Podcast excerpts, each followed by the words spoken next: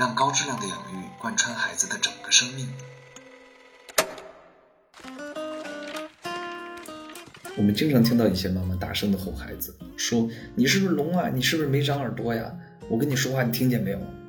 那特别是男孩，这里为什么要说明特别是男孩呢？我们来了解一个东西，它叫做胼胝体。胼胝体是干嘛的呢？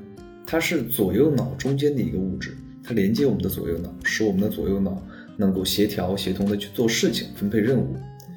经研究发现呢，女孩的胼胝体的体积是要大于男孩的。并且女孩胼胝体的左右脑的连接也是要多于男孩的，所以女孩她能够同时高质量的完成多个任务，然而男孩这方面的能力就要弱一点。男孩就是他特别专注于一个事物的时候，他很难分心去做另外的事情，这就是男女生的一个差异。这个让我想到一个说法，就是说，其实男性和女性的社会分工很早就确定了。比如在远古的时候，我们想一想，男性负责的是什么？男性负责打猎，对不对？他需要长时间的去专注于自己的猎物，寻找一个机会。然而，女性负责的是什么呢？带孩子、采摘食物和加工食物。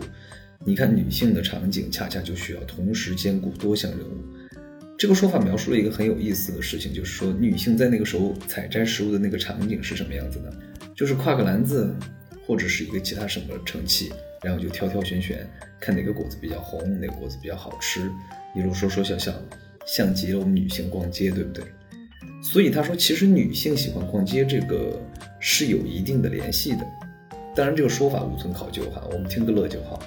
那话说回来，当你在跟你家的男孩交流，他没有理你的时候呢，他专注于其他某一件事物的时候，你先不要着急着吼他，你是不是聋？你是不是没长耳朵？你听见我说话没有？先让自己压压火气，告诉自己，我家是个男孩。好。